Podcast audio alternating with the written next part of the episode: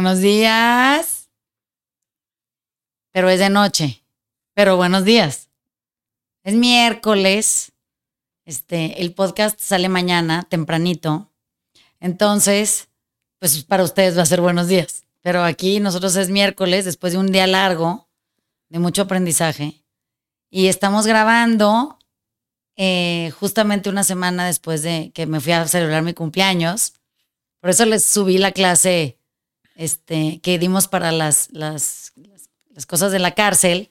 La subimos el miércoles, el jueves pasado, porque andaba yo de viaje festejando mi número 49 cumpleaños y, pensé que era una muy buena idea aprovechar ese espacio de, reclusión para poner el, la clase que se convirtió en un podcast, que, fue muy buena idea, la verdad. Entonces, habiendo hecho el resumen anterior, hoy estuvimos eh, teniendo y revisando un montón de información nueva que viene a cuento porque estoy tomando unas clases los martes y, haciendo un diplomado los sábados de terapia narrativa. Y ayer eh, tuve una clase en la noche que tiene que ver con, con, mujeres que han sido víctimas de la violencia, pero eso no es lo interesante. Lo interesante es que había un concepto dentro de la terapia narrativa que que se llama Migrar la Identidad, y, otro que me parece muy interesante, que es en donde el, nos tenemos que hacer responsables del lenguaje que usamos, porque el lenguaje es muy poderoso.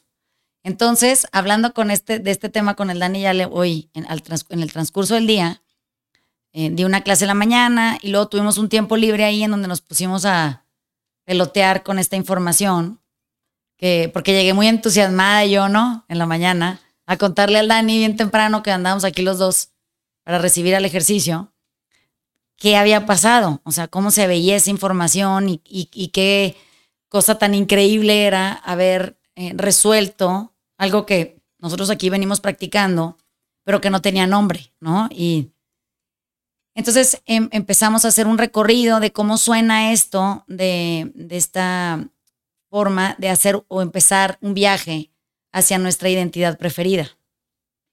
Y es un concepto que suena complejo, nada más porque confunde de pronto como el término, pero a la hora de explicarlo se vuelve algo súper emocionante porque todos tenemos una identidad preferida en, en diferentes circunstancias de nuestras vidas con la que quisiéramos permanecer o que nos gusta mucho acerca de nosotros. Y luego nos perdemos en esta retórica de que somos lo que nos contamos que somos y, como somos medio catastrofistas los seres humanos y tenemos toda esta bola de pensamientos que, que nos cuentan historias acerca de nosotros que son cero atinadas eh, en, su totalidad, son, son esbozos de cómo nos podemos comportar a veces, pero eso no nos define en, nuestra esencia, ¿no? Pero la propuesta es que nosotros podamos migrar de esta identidad que, que no nos gusta, con la que no nos sentimos cómodos, que nos hace batallar, que se nos dificulta, que nos aprieta o que es demasiado estrecha, a una forma de comportarnos totalmente diferente y que es elegida por nosotros, que es una decisión que nosotros decidimos tomar. Y entonces hay muchas preguntas al respecto, eh, porque pues quien no toma la clase pues está un poco aquí eh, presente, digamos, el Dani Yale. Y tenemos hablando de este tema a lo largo del día y creo que quedaban muchas preguntas que no quisimos responder en, la conversación porque pues teníamos que tener material para, para grabar y un poco para poder extendernos, ¿no? En, una hora de explicación de, todo este significado maravilloso que, implica migrar de una identidad que, que, nos hace permanecer en ciclos interminables de sufrimiento en la vida y que claramente sabemos que no es lo mejor para nosotros, pero que no tenemos la técnica o la herramienta o la fórmula para salir de esa como pseudo trampa, ¿no? Que, que, nos inquieta o, nos, o, no nos acomoda. Entonces, tú querías hacer una pregunta que dijimos que nos íbamos a esperar para grabar. Y ya se me olvidó. esa identidad tuya hay que migrarla. Esa, esa es la identidad del que tiene amnesia. Cuando en la mañana estábamos hablando con Ale de esto, le estábamos poniendo ejemplos de su forma de comportarse, el Danillo que, que, apuntan a, cómo Ale debería de emigrar de una identidad y, buscar una identidad preferida, ¿no? Y entonces, este, la pregunta básica, o sea, la que, le podríamos hacer a la gente o nos podríamos hacer nosotros, ¿no? En, nuestro propio espacio de reflexión, es cuál es tu identidad preferida. Y creo que eso como que nos lleva a un lugar de, curiosidad genuina y de mucha inquietud porque muchas veces ni la respuesta tenemos, ¿no? O sea, como que, hijo de la chingada, le decía, pues bueno, yo tengo varias, yo, yo divido la identidad preferida dependiendo de, de, ciertas circunstancias en mi vida. Y le decía, por ejemplo, que yo, yo mi identidad preferida en el ejercicio ya la encontré. O sea, yo ya encontré una, un método, me, la fórmula, la frecuencia, el, el, peso, todo eso, ¿no? Me encanta. Esa identidad mía ahí me, me parece muy medida, me siento muy sosegada, me siento muy quieta entrenando. Entonces, como que ese ejemplo, ¿no? Luego ponía un ejemplo contrario, mi identidad preferida con mis hijos todavía no llego. O sea, todavía yo siento que estoy trabajando en eso, que, que hay cosas que de mí no me gustan ahí, hay cosas que, que, cuestiono muchas veces, con las que no me siento plena ni, ni feliz. Siento que todavía hay una construcción social o, o, una, una forma, un método aprendido mío que quiero desaprender. Y entonces, pues esa parte de esa identidad que tengo, la quiero, quiero migrarla, ¿no? O sea, quiero, quiero irme a otra identidad, esa no me gusta. Entonces, imagínense que esto es como un poco diseñar una ruta con un propósito al final de, forma de ser o estar en el mundo al que quisiéramos llegar. Y como nosotros quisiéramos consolidarnos en ciertas áreas de nuestras vidas, también les decía que, por ejemplo, en mi relación con mis papás, siento que es una identidad que todavía no llego a, afirmar que es mi preferida. Tengo también mucho trabajo que hacer ahí con, y, especialmente con cada uno de mis papás, ¿no? No, no tengo una identidad preferida eh, a la que todavía sienta que ha llegado con mi mamá, tampoco con mi papá. Siento que me queda mucho espacio ahí, muchas áreas de oportunidad, como digo yo, en donde pudiera desempeñar mejor y me gustaría afinar ciertas conductas mías, me gustaría dejar de ser de cierta manera y estoy trabajando en eso. Entonces, como que pienso que como maestra del taller o como la vieja que graba este podcast, pues estoy en mi identidad preferida. Me gusta mucho cómo sueno, cómo me conduzco, cómo, me, cómo elaboro lo que hago. Me gusta mucho el foro en el que estamos ya. O sea, ya encontré mi espacio, ¿no? Entonces, mucho de, de la inquietud era si es una sola identidad la preferida que se aplica a todas las áreas de nuestra vida? No tengo esa respuesta, pero yo pienso en mi experiencia personal que he tenido que ir eh, eh, seccionando mi comportamiento dependiendo de la circunstancia y todo, y no porque falsé con la verdad, sino porque yo tengo formas de ser eh, con ciertas personas o en ciertos momentos en donde soy más yo, o sea, estoy más quieta, me siento más libre, me siento más feliz, soy más aceptante, me rindo con más facilidad y áreas en donde no. Esas áreas en donde no, siento que tengo que trabajar en, en migrar esa identidad que yo fabriqué ahí, o sea, si somos eh, lo que nos contamos que somos, yo ahí me conté una historia muy equivocada. En, esa, en ese espacio muy particular, digamos, en mi relación con mis papás, por ejemplo, ¿no? O en mi relación con mis hijos yo me conté eh, que era algo que, que, en lo que me convertí y, claramente no soy esa persona ahí. Necesito cambiar esa historia que me cuento acerca de mí ahí para poder encontrar un recurso en donde yo me comporte de mejor manera, tome mejores decisiones, sea menos reactiva, responda con más agilidad y, y pueda estar quieta por periodos más prolongados. Pero entonces empieza en la definición de, la identidad que tú crees que es tu mejor identidad para esa, relación. Pero eso acaba siendo una construcción, ¿no? Este, sí, claro. Y entonces, pues puedes estar meando fuera de la basílica y, pensar que eres algo muy diferente a lo que eres, ¿no? Sí, pero mira, esa pregunta me la hicieron hoy en clase, en, en la cárcel. Y es muy sencilla la respuesta. O sea, si no, nadie sabemos qué somos y todos somos, si, si consideran el término budista, somos una falsa identidad. Mm. O sea, somos una esencia que no tiene una descripción o no hay un detalle que, que, diga quién somos en realidad, ¿ok? Pero el punto más importante no es ese, es que eventualmente sí convivimos en un mundo lleno de gente, con nombres y apellidos y trabajos y familias y, referentes y, y pertenencias Entonces, ¿cómo podríamos crear una mejor forma de convivir en ese espacio lleno de gente, sintiente, y, no ser esta idea ilusoria de, presencia etérea, ¿no? O de, o de gente iluminada que está a punto de desintegrarse en el cosmos. Pues ok, eso suena muy padre, especialmente al momento de estar cercano a la muerte, ya en este proceso de despedirte del cuerpo y todo. Pero mientras eso no está pasando de manera eficiente o flagrante, pues vas a tener que explicarte en tu comportamiento como una mejor forma o una mejor persona o una mejor entidad o como cada quien lo perciba, ¿no? Entonces, imagínate que si yo no baso mi, mi identidad preferida en una forma de comportarme que me dé quietud y que me haga permanecer en una sensación de alivio del alma, yo entonces estoy creando una identidad absolutamente lejana a la compasión, a la empatía, al servicio del otro, al acompañamiento sincero, a la conexión. Y estoy desenchufado, inventando que yo soy una persona enmascarada, que, que, me queda bien porque se me ve bien, pero que no se siente bien. Entonces, regresando a esta explicación de la identidad preferida, creo que la preferimos porque nos da paz. Por eso la preferimos, no la preferimos por otra cosa. Porque si la prefieres porque se te ve bien, tú estás muy lejano a tú estar dentro de ti, habitándote y sintiendo esa cosa fantástica que se siente cuando hemos logrado ser genuinos o, honestos con nosotros en cuanto a quiénes somos y hemos actuado acorde, ¿no? Cuando nos hemos comportado de manera equivocada o fallido, como cada quien le quiera poner, es cuando lejos de sentir quietud, sentimos desasosiego, incomodidad, pesadez, incertidumbre autogenerada, una sensación de acidez en, la forma de actuar, densidad, o sea, pues eso no se parece a ti, eso es lo más lejano a un ser humano eh, que siente y que, y que se emociona y goza y es dichoso y le gusta estar vivo. Suena como que eres un gente autodestructiva y andas queriendo que otra gente se sume a tu pinche plan de autodestrucción, ¿no? Sí, creo que ya entendí. Entonces una se siente como un saco cómodo.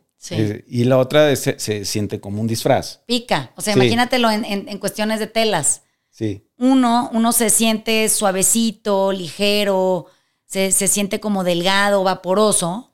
Y lo otro se siente como esa lana irlandesa picosa que te da comezón, que, que, te aprieta, que no sabes si te calienta o, estorba. Y yo no siento que nadie quiera hormar ese saco lo suficiente como para que se vuelva suavecito. Yo creo que mejor compra uno a la medida, ¿no? Y eso te, hace, te, ahora sí que te, acerca más a, tu conciencia y la otra no tanto. La otra te aleja, yo creo, de ese estado de, armonía. Y, y, la otra te acerca a esta sensación de pertenencia humana, o sea, de, cobijo, de abrigo. Entonces, todos sabemos de qué estoy hablando. es, una idea que, que se vuelve apacible en el momento en el que te, te haces a la idea de que tú podrías ser una mejor persona. Y cuando dicen mejor persona, como que nunca hay términos adecuados que definan lo que mejor significa. O sea, cada quien tiene una idea de lo que mejor es, ¿no? Entonces, ¿qué pasa cuando mejor se define eh, en relación a la quietud, ¿no? y, en relación a la compasión. Entonces, tú podrías perfectamente bien tener una identidad preferida en donde tu forma de actuar fuera esa, inclusiva, generosa, eh, siempre presente, atenta, buena escucha. No mames, ¿quién se va a quejar de ser así? ¿A quién no le gustaría ser esa persona? O sea, querer a más gente y que te quiera más gente como resultado de ese proyecto de vida. Entonces, siento que mucho de, la mala, del mal entendimiento o de esta idea de por qué nosotros no podemos tener una identidad es porque todo el mundo se imagina que cualquier identidad es falsa.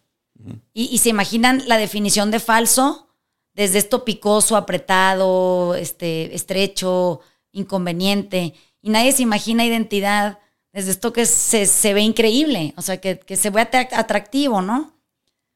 Pienso que un poco como el, santoral este, católico o esta idea de, ser un, lama o un, o un Buda o buscar ser un Buda, por ejemplo, tiene esto en, implícito, ¿no? O sea, es, que tú aspires a esa identidad que prefieres sobre la que estás eh, pues de alguna manera deshonrando con tu forma de actuar atropellada o, atropelladora. Eh, como ser el victimario, ¿no? o la víctima, da igual, es igual de inconveniente las dos fórmulas. Bueno, pero igual tenés que tener un, parámetro, ¿no? diciendo, bueno, hacia dónde vas, cómo estás en este momento. Y empezarte a dar cuenta, a ver eh, si estás bien o, no en, esa identidad que, te estás creando. Porque al parecer todos creemos que tenemos la mejor identidad para, para andar viviendo todos los días. Somos fantásticos. ¿Eh? Y no nos, no nos hacemos un recuento de, de las mismas cosas que hemos fabricado o hemos experimentado en el momento para decir, bueno, darte cuenta de que cuando nos encontramos esa vez que estuvimos haciendo ejercicio, que me decías, no vas acorde a tu cuerpo. Sí. Eh, o sea, como que era, era totalmente diferente el cuerpo que yo sostenía en ese momento, pensando que mi identidad era el cuerpo ese, y ese cuerpo me apretaba y me molestaba. Pero yo en ese momento no me daba cuenta. a, lo mejor sí. esta es una muy buena. Esta es una muy buena propuesta para usarlo de ejemplo. Em, tu cuerpo no, no decía quién tú eras. O sea, tu cuerpo era producto de tu mapa traumático. ¿Sí me explicó? O sea, tu búsqueda de aceptación, tu manera de creer significar en el mundo, tu forma de pertenecer a cierto círculo social, tu manera de conseguir afecto, de ser atractivo, de, sentir que tenías algún tipo de valor en, el, en, el, mundo social, ¿no? Entonces, piénsalo así. ese cuerpo respondía a esa inquietud tuya, ¿no? Pero cuando yo te conocí a ti y nos sentamos desde donde yo era mi identidad preferida, contigo, que, te puse atención y, te preguntaba cosas y me daba mucha curiosidad cómo veías el mundo y cómo, y cómo habías llegado a donde habías llegado y en quién te querías convertir y cuáles eran tus deseos en la vida y qué te dolía. Y, de repente pues no me cuadraba, o sea, el, cuerpo venía como de un traumatismo y, expresando lastimadura, dolor, sobreexigencia, piénsalo así, una alimentación tan increíblemente ridícula y rigurosa que, te dejaba sin espacio de, gozo y dicha, no había una otra decisión que pudieras tomar, o sea, como que no cuadraba, ¿no? Entonces, si yo solo me enfrasco en tu identidad dolorosa o, sufriente, se veía tu cuerpo. ¿Sí me explicó? Pero dentro de ese cuerpo habitaba una, una esencia, que es esta que les digo que es la que acaba siendo la preferida, que es la que aspira a, encontrar un refugio, a tener una buena conversación, a, crear y forjar una buena amistad, a, redefinir los términos de, validación física, a aceptar el vehículo que traemos puesto y, cómo lo operamos. O sea, claro, había una identidad preferida tuya, pero estaba sepultada porque nunca se trabajó a la par de, o no, la atendiste a la par del, tiempo que le dedicaste a lo otro, ¿no? Que era a tratar de disfrazar ese vacío o esa necesidad con una actividad física, pon tú en tu caso, ¿no? Cuando las juntas, e, eso quiere decir, te nombramos lo que te está pasando. Piénsalo así, lo nombramos, le pusimos un nombre, ¿no?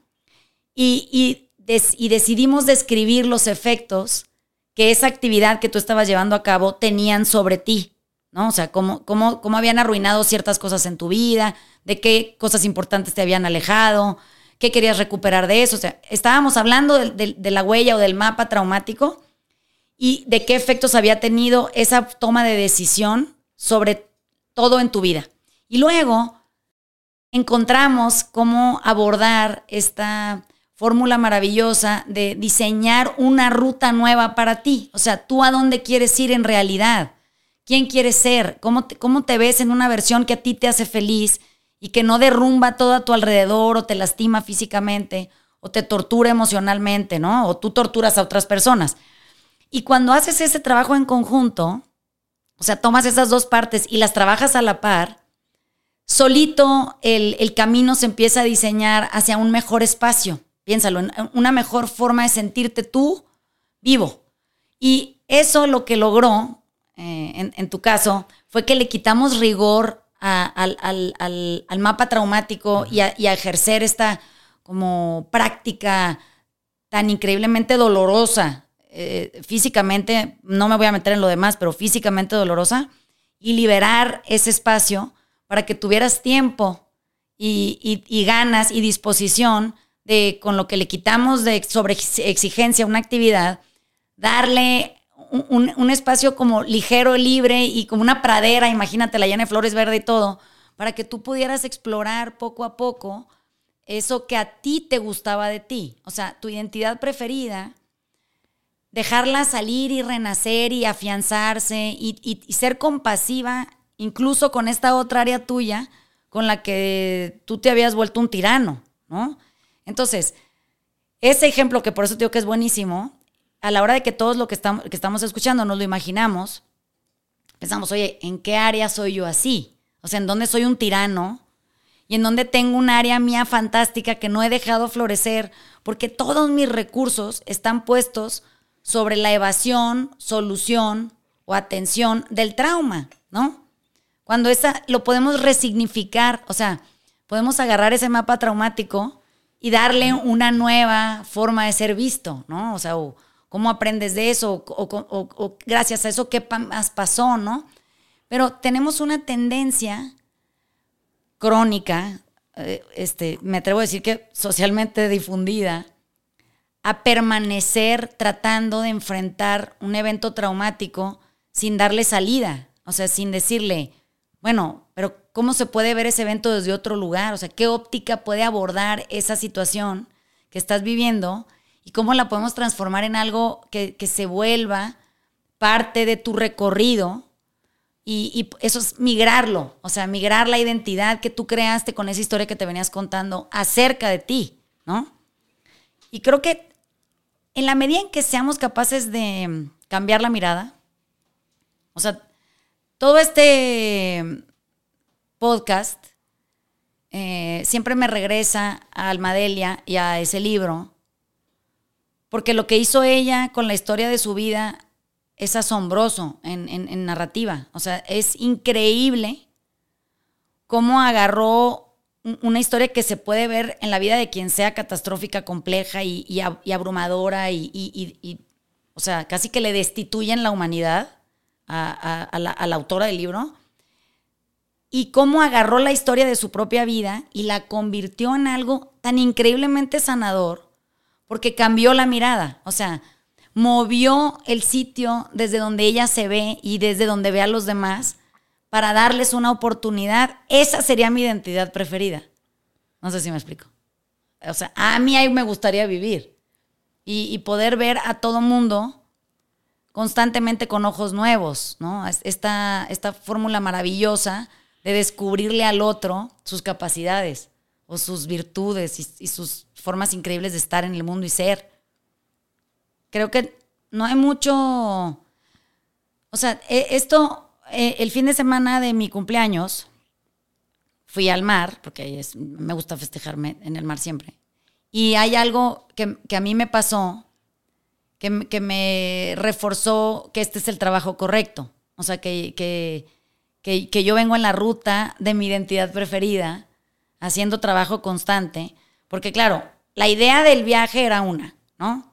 El viaje acabó siendo otra cosa, había un huracán que nos venía acechando en el camino y había de todo en el, en el proyecto, o sea, había días de calma maravillosa previas a la tormenta, pinche tormentón cabrón, había una sensación de, asombro cuando había un chingo de viento y no había una sola ola, había una sensación de, de estar resguardado sin estarlo, con, esta sensación tan increíblemente amenazante, pero al mismo tiempo tan imponente de la naturaleza. Y pues nosotros minúsculos en un espacio flotando, en donde si al, al pinche viento se le ocurre, te lleva la chingada y te embarra o te encalla, ¿no? Por ahí. Y al mismo tiempo, mi, mi situación estaba siendo tripulada por un montón de gente a la que tenía muchos años de no ver, pero con la que hice una, forjé una amistad desde mi identidad preferida. Y lo que más me sorprendió es que aunque hayan pasado los años y, hayamos perdido esta sensación de proximidad física, el, basamento del comportamiento cuando era adecuado se, postergó y, se proyectó a lo largo de los años para subirnos al barco y sentir que nos acabábamos de ver ayer. Y no nada más eso, retomar la circunstancia como la dejamos, en, un afecto profundo, en una sensación de, cercanía y conexión, en una, eh, en una constante conversación profunda. Ale decía que no había habido un momento de chit-chat en el, en el proceso. Y, me sorprendió porque normalmente uno encuentra en esos espacios en donde estás medio confinado música, ¿no? Tienes que llevar un playlist para que se te medio alivian el pedo y la gente se pone contenta. Y no supimos ni qué música tocó, ni, ni no, no, no, la pusimos, para que me entiendan. O sea, no, no había música. Y si había, nadie sabía de quién era y cómo estaba tocando porque nadie la escuchó, porque era irrelevante. Entonces, ¿cómo podemos encontrar cosas maravillosas si nos convertimos en esa variable de seres humanos? Es sorprendente. Todos hemos experimentado por lo menos una en la vida.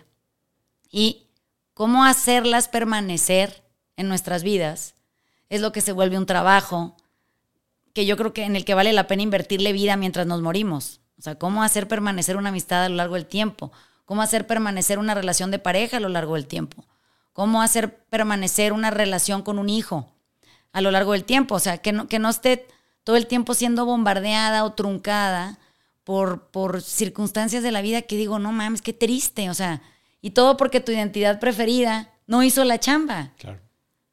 Fíjate que eh, hace rato que estábamos platicando y este, o sea que no me, no, no me gusta mi identidad eh, cuando estoy con todos mis familiares, porque me vuelvo, este, trato de agradar y me caga eso ya de mí y entonces evado. Entonces, pues, básicamente medio me anulo y lo que quiero es, es escaparme. Y pues no es, no es mi identidad preferida. Y el primer 20 que me cayó ahí este, hace rato fue, oye, pues es que tú puedes escoger una otra identidad. O sea, como que esa, esa cosa tan evidente no, no, no me era evidente. Y segundo, pues, ¿cómo se ve eso? Y entonces, pues, digo, la, quiero como que poder describir lo más, lo más detalladamente posible, como que para empezar a habitar. Pero mi duda, que ya me la resolviste, es, pero, pero ¿cómo se ve eso? Más bien, ¿cómo se siente eso? Y ya entendí, eso se, tiene que sentir cómodo, se tiene que sentir justo como cuando no ves a alguien por años y los ves otra vez y dices, ay, cabrón, yo soy de aquí. Pero, pero yo te diría eso inclusive hasta, hasta del otro lado de, la ecuación. Yo conocí a tres señores que jamás había visto en mi vida y pues yo los considero hoy día mis amigos. Entonces, este, no, digo, creo que no solo fue grato para ti en el sentido de que confirmaste que esa identidad tuya de amiga este, se tradujo bien en el tiempo, pero del otro lado, si, si, también traes esta, esta, esta apertura de, que me pongo a, lo que me traiga la vida, pero, pero comprometido y, este, y todo ahí, también pasan cosas maravillosas. Es que sí creo que es importante, o sea, esa identidad preferida de, ser el, el nuevo, eso también hay que, o sea, hay que explorarla para, para explicarme mejor en todos los ámbitos.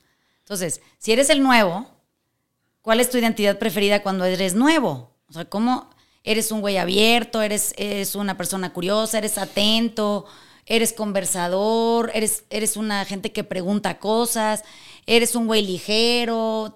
o sea, ¿Cómo es tu identidad preferida ahí? Porque nace de ti, no, no es fabricado, nada, nada, nada viene de afuera, todo surge de nosotros. Eso también. Entonces, si, qué raro que si de nosotros surge hostilidad, ¿por qué no podemos decidir que surja gratitud o, gozo o entusiasmo? Pues es lo mismo, o sea, viene de ti de todas maneras, no viene de afuera, no es un recurso que uno traiga en una maleta y decida sacar a, usar en el momento que sea adecuado, ¿no? Entonces, qué emoción que de repente te caen estos pinches 20 y dices, güey, está cabrón, o sea, yo puedo escoger cómo ser y yo puedo escoger cómo estar. No es un constructo que, que sea riguroso impuesto sobre mí como cárcel, sino que es una decisión que puedo tomar y la puedo tomar todo el pinche día. en diferentes lugares, de diferentes maneras, con diferentes personas, en diferentes circunstancias y situaciones incluso, ¿no? Entonces, ¿cuál es mi identidad preferida en una comida de negocios? Pues debe de haber una, que, sea la óptima para ti. Y, me atrevo a decir que creo que la identidad preferida, si es, si es esa que yo percibo, que es de la esencia humana, o sea, del alma, de, del otro, de esta sensación de compasión y empatía, coincide. Si, si, lo preguntas en una mesa, todo el mundo te diría, pues sí, o sea, es en donde uno es considerado, justo, es, es, es, curioso, está puesto para ver si el otro tiene alguna cosa que no pueda expresar y por eso está tan desesperado. Claro que sí, pues ¿por qué no? O, o, cuál, tu identidad preferida en un negocio sería ser un pinche ojete resentido, aprovechado, pateador, ratero y la madre. No veo cómo eso sea una cosa que se te antoje. Súmale que, a menos de que a ti te gustaría que te odiara la gente y que quisieras a tipo dos personas y esas también te van a acabar odiando, bueno, con papá sale, ¿no? Pero no veo que el ser humano esté diseñado para ese plan. O sea, el, plan hostil, el, el autodestructivo. Nos cuesta trabajo ser así. Esa identidad nos, nos, hace sufrir mucho, requiere de nosotros un montón de cosas, es, es particularmente insensible con nuestras necesidades y nos lleva a lugares bien inhóspitos. O sea, nos, nos, nos quita de un sitio de, de, tranquilidad del alma, o sea, de quietud, y lejísimos de la libertad, lejísimos de la felicidad, y no mamen, ya del amor, pues ni hablamos, ¿no? Pero es eso, Exactamente es eso.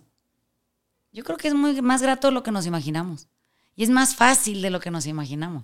Igual se percibe, ¿no? O sea, eh, si alcanzás a percibir y si, bueno, si estás descansando bien a la noche, como diciendo, bueno, tenés una identidad este, justa durante el día, donde si, bueno, te, si te está dejando dormir en las noches, que, a veces te traían cosas o, capaz que vos querías poner tu, mejor identidad y siempre era derrocada por, por alguien más junto a uno, ¿no? Sí.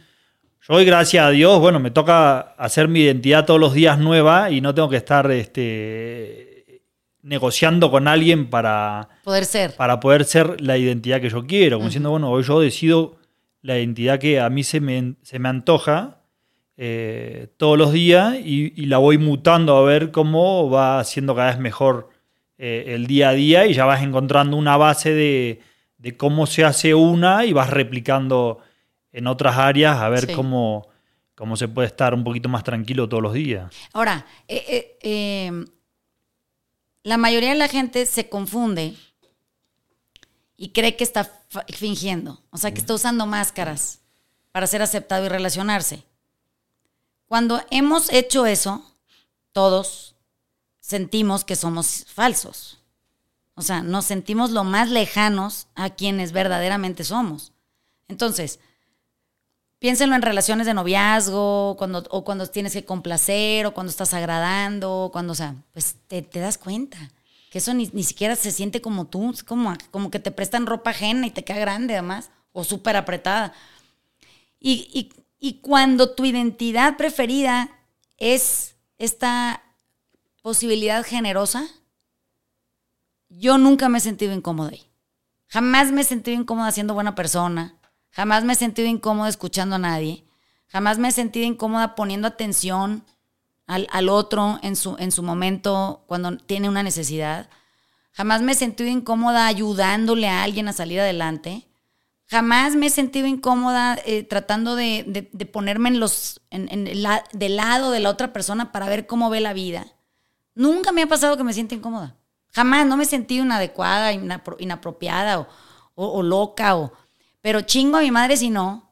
Todas las pinches veces que lo hice por caber, por pertenecer, porque, por comprar afecto, porque la gente me alabara, por querer ser esta pinche vieja este, superior moralmente. A huevo que me siento mal, me siento súper incómoda, me siento ridícula, como que digo, ¿qué chingo estoy haciendo? Y eso no es lo que yo digo que soy, es como se siente adentro. Entonces, si me compro la idea de lo que de todas maneras me aprieta, y de eso hago una narrativa, y me cuento una historia, porque somos lo que contamos que somos, y, yo cuento que yo vengo de la nada y que me hice sola y que, todo y que nadie me ha ayudado nunca y que todo me ha costado trabajo y que he, picado piedra y que no sé qué, me voy a convertir en una pinche vieja resentida. Porque pues eso dice la historia que me estoy contando. ¿O qué chingados dice esa madre? Que, que rencorosa, pero que resentida, pero que reclamadora, pero que una pinche hueva. ¿Y, qué pasa si esa misma fórmula la uso con un lenguaje mucho más responsable y, más eficiente? Y entonces digo, güey, yo tuve la oportunidad muy joven de aprender a hacerme cargo de mí. O sea, me, encantó la posibilidad de tomar las riendas de mi vida, de ver de qué era capaz yo, de, de desplegar capacidad y ver en qué se convertía eso, de poderme empatar con gente y aprenderle cosas, de dejarme ayudar. Güey, me encantó eso. Es la misma pitch historia con diferentes lentes. Entonces, insisto, unos están sopeados en caca y así ves todo lo que ves, y los otros cristalinos, nítidos, limpísimos, viendo una realidad. Oye, pues si, si yo soy lo que cuento que soy, eso es lo que quiero contar, porque eso es lo que quiero ser. Entonces, ¿por qué cambiaría la narrativa? ¿Con qué fin? O sea, dar lástima, que la gente sienta que compasión por mí. No lo voy a lograr.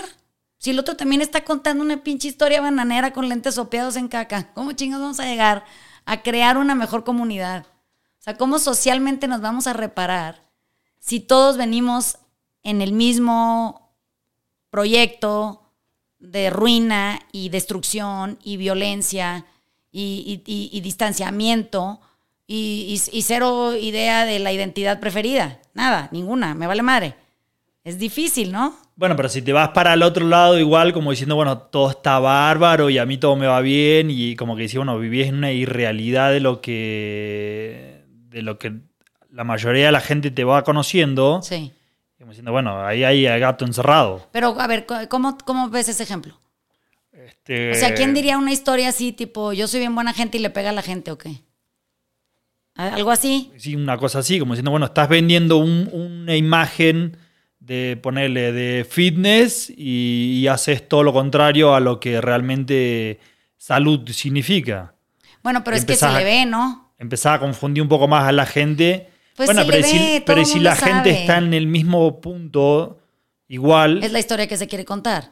Pero mira. Y se, van, y se van encontrando con la misma historia que el otro se cuenta y ahí nos hacemos tontos todos. Sí, pero es que ahí te ves, esto es muy importante. Eso, qué bueno punto. Hay algo que hay que explicar y hay, y hay que siempre entender. La violencia no la puede parar quien la recibe. La violencia la tiene que parar quien la ejerce. ¿Ya me entendiste? El que es víctima de la violencia no puede hacer que el, que el victimario pare. No puede hacer eso. El victimario tiene que escoger parar tiene que tomar la decisión de encontrar una mejor identidad. Entonces, imagínate que no es mi responsabilidad que tú vendan mierda. Claro. Tú tienes que querer parar de falsear con la verdad. Yo no te puedo obligar a eso. ¿Ya me entendiste? A mí me toca ver eso y decir, ay cabrón, ¿dónde hago eso yo? ¿En qué área de mi vida? Pues a lo mejor en el, ejercicio no, o en la salud no, pero la hago en otra área, ¿no? Entonces, piensa, si yo veo que mucha gente vende una idea concreta de lo que ser sano significa, y es gente que yo conozco personalmente y está totalmente enferma, pues si esa persona quiere vender salud a través de su enfermedad, está en todo su derecho de hacerlo. Yo no puedo corregir su ruta, pero a huevo puedo corregir la mía. Entonces, acuérdense, el, dicho ese que siempre les digo, es que está chueco la gente, eh, hay que decir, lo que veo en ti lo corrijo en mí. Porque yo a ti no puedo hacerte desistir, no importa cuánto intente. Tú tendrías que entrar en un proceso de conciencia, algo te tendría que, iluminar la pinche cabeza para que vieras con claridad, te tiene que caer un 20, la vida te tiene que zarandear, o sea, algo te tiene que pasar para que tú reflexiones y tomes la decisión de parar. Nadie te puede obligar a parar. Entonces, si queremos crear conciencia colectiva, todos tendríamos que empezar primero por crear un espacio consciente, pero para eso tenemos que accesar a la información. Y, bueno, si a mí me toca ser una voz y, y esa voz es escuchada, mi responsabilidad absoluta es grabar sin estar diciendo mamadas. ¿Sí me explicó? O sea, es crear una conversación llevadera, que concientice, que, con ella profundicemos, que nos llevemos siempre un mensaje de, de auto eh, que, que, nos, que nos haga cuestionarnos cosas difíciles. O sea, eh, grabar a lo pendejo para ver qué mamada se te ocurre, me parece una incapacidad porque no hay lenguaje que sea inofensivo y la gente no entiende eso. O sea, no existe lenguaje inofensivo. Entonces, ¿qué compromiso tan cabrón tienes cuando grabas y, el audio está ahí en el afuera sin que nadie lo haya ni pedido y le llega a la gente y le invaden su teléfono? Con, cosas que lejos de hacerte a ti despertar, te confunden, te, manipulan, te engañan. Y, y ¿sabes qué? no puedo decirle al que lo graba, ya para, no mames, no me toca. Me toca a mí comprometerme a no ser esa persona. Entonces, imagínate que eso, en, términos de lo que sea, en términos de violencia, por ejemplo, toca nombrarlo. Nombrarlo, así como acabo de hacerlo ahorita, lo nombré. Toca ver qué efectos tiene eso cuando yo lo hago y a mí me toca parar. Si tú, porque estás en el micrófono de allá, te das cuenta de algo, a ti te toca parar lo tuyo. Pero yo a ti no te puedo guiar. O sea, puedo sugerirte una técnica o te puedo decir que hay teoría que te puede servir si tú la quieres estudiar y es algo que a ti te interesa. Forzarte a parar también es un acto de violencia. ¿Ya me entendiste? Entonces, acabamos en el mismo pinche lugar. Si, si dejamos todo eso de lado y decidimos comprometernos a la verdadera transformación, vamos a tener que empezar por redefinir lo que preferido en términos de quietud significa. Entonces, si me preguntas a mí, mi identidad preferida no es la que aquí acusa y hace una lista de toda la gente que es un mamador eh, este, podcastero. Eso no me toca a mí. Me toca a mí no ser una pinche vieja de esas. Me toca a mí no enmascararme, me toca a mí no falsear con la verdad, me toca a mí ser honesta, me toca a mí. Que lo demás, que haga que quien lo que le dé su chingada gana, está en su derecho de hacerlo, hasta que la vida venga. Y como a mí en innumerables ocasiones me ha puesto una de chingas y soplamocos que me regresan a mi lugar de, redefinición de la identidad y me dicen, hey, muñeca, ¿dónde chingados creías que ibas? O sea, tú, tú ahora te sientas, te callas, te esperas y te organizas, porque pues de esto se va a tratar la vida. Entonces, qué maravillosa oportunidad nos, se nos abre cuando de pronto tienes las herramientas y, te da esta pinche emoción de usarlas. O sea, que dices, güey, ¿cómo se verá esto? O sea, ¿cuál será mi identidad preferida? Y, creo que, o sea, nos quedan dos minutos para terminar el podcast, ¿no? Que creo que ahora ya nada más hablé yo, casi me chingué una hora en esto. Pero creo que es muy importante porque hay, hay momentos en donde verdaderamente hay, información que a mí me cambia la vida, que a, que a mí me, me, hace, o sea, digo, o sea, le agradezco enormemente a mis maestras de ayer en la terapia narrativa que me hayan, o sea, se, me hicieron como 550 mil procesos de conexión en donde dije, güey, esto está cabrón, o sea, es tan simple, ¿no? La fórmula, es tan mágico la forma en la que lo explicaron la manera en la que, hablando de otro tema, ¿no? Pero en la manera en la que pueden llegar a, convencer al otro de cuestionarse algo, dije, chingado, ¿cómo no agarramos esta herramienta y la usamos para el día a día? O sea, todo el día, en, lo que tú quieras. Me vale madre que. Si eso es la alternativa y se puede usar como una herramienta de, mejora y de, y de unidad y de conexión y de cercanía y de acompañamiento, ¿por qué no la agarraríamos? O sea, ¿en qué nos afectaría averiguar cuál es mi identidad favorita? ¿Cómo se comporta esa identidad mía? ¿Con quién y, cómo es con esa persona mi identidad favorita? O, en qué circunstancias se usa esta otra? ¿Y cómo la redefiniría o la, o la ajustaría o la, la, mejoraría? O sea, ¿cómo enchularte? piénsenlo así, ¿cómo te enchulas la, la identidad? Y, no para agradar a nadie, para tú sentirte en paz contigo. Y si te mueres ese día, ya chingaste, ¿no? Te mueres en tu mejor versión. Entonces, si hay que decir, oiga, toda la gente ahora con su novedad de que encuentra tu mejor versión, ¿qué putas madres significa eso? Pues ya tenemos un podcast que lo explique, ¿no? Entero. Es la identidad preferida, cámbiale el nombre. Tu mejor versión suena rarísimo. O sea, que la versión es como una, una embarrada de algo que según tú funciona, no jala. Pero lo otro lo entendemos muy bien porque andamos en, en persecuta de la identidad desde el día en que nacimos. Siempre nos queremos construir una. Y te han dicho que, que, pares, ¿no? Que la que te creaste es una chafencia. Cámbiala. ¿Qué, ¿Qué tan complicado puede ser eso? Estoy emocionado para mi viaje ya, ¿eh? ¿Verdad? Ya estoy emocionado. Es que sí puede uno irse a practicar, la mera verdad. Y últimamente, ¿qué? No tenemos nada que perder. Entonces, ¿quieren agregar algo más? Nuestro minuto 45 con 38, ahora sí. Y no el otro día que el Charlie me hacía números y yo no sabía que me estaba hablando. Dígalo con mímica, parecía. ¿Qué está pasando? ¿No? ¿Nadie? No. Bueno, les mandamos besos. Fue un placer. Es, esta grabación me gustó. Es como dar una clase con, con público selecto. les mandamos besos. Hagan la tarea. Siempre sirve. Besos. Besos, bye. Chao.